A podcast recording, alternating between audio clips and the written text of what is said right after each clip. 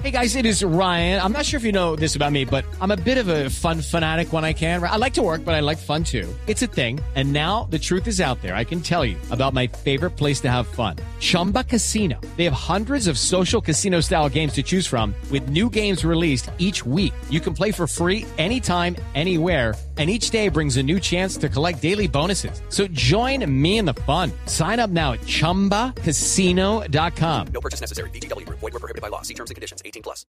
La noticia es urgente, mucha atención. La Fiscalía alista la reactivación de órdenes de captura contra nueve hombres de las FARC, cuyo paradero es desconocido en este momento. Son las nueve personas, son los nueve ex jefes de esa guerrilla que se salieron de las ETCR, estas son los espacios territoriales de concentración derivados de los acuerdos de paz que están esparcidos por todo el país. Los nueve implicados son los siguientes, Felipe, estos son los nueve a quienes se les perdió la pista mm. y de quienes hay sospecha de que se están reactivando como guerrilleros. La Fiscalía va en las próximas horas a tomar decisiones judiciales con reactivación de órdenes de captura sobre las siguientes personas, entre otras cosas, porque están buscados por delitos no amnistiables. Así es. Acuérdese usted que estos señores en las FARC tenían suspendidas las órdenes de captura, pero como no ha actuado la Jurisdicción Especial de Paz, la Fiscalía va a tomar cartas en el asunto por considerar que están incumpliendo el proceso de paz. Lo incumplen y entonces actúa la justicia ordinaria. Claro, al estar por fuera del proceso de paz, pues se reactivan los delitos que ellos tenían, los delitos de lesa humanidad que tenían como guerrilleros. No son seis, como dice la ONU, sino son nueve, que son los siguientes. Luciano Marín Arango tiene el alias de Iván Márquez. Este fue el hombre que negoció la paz en Cuba, que es el más importante, era el segundo después de Timochenko.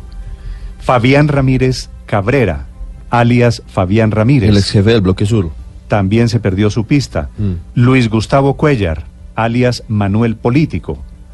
José Manuel Sierra Sabogal, alias Sarco Aldinever. Este hombre fue jefe, del Frente 53. Y fue jefe de seguridad del Mono Jojoy. Alberto Cruz Lobo tiene el alias de Enrique Marulanda. Hernandario Velázquez Aldarriaga tiene el alias del Paisa. Elmer Caviedes, alias Albeiro Córdoba. Es jefe del Frente 44. Nelson Enrique Díaz, alias Iván Ali.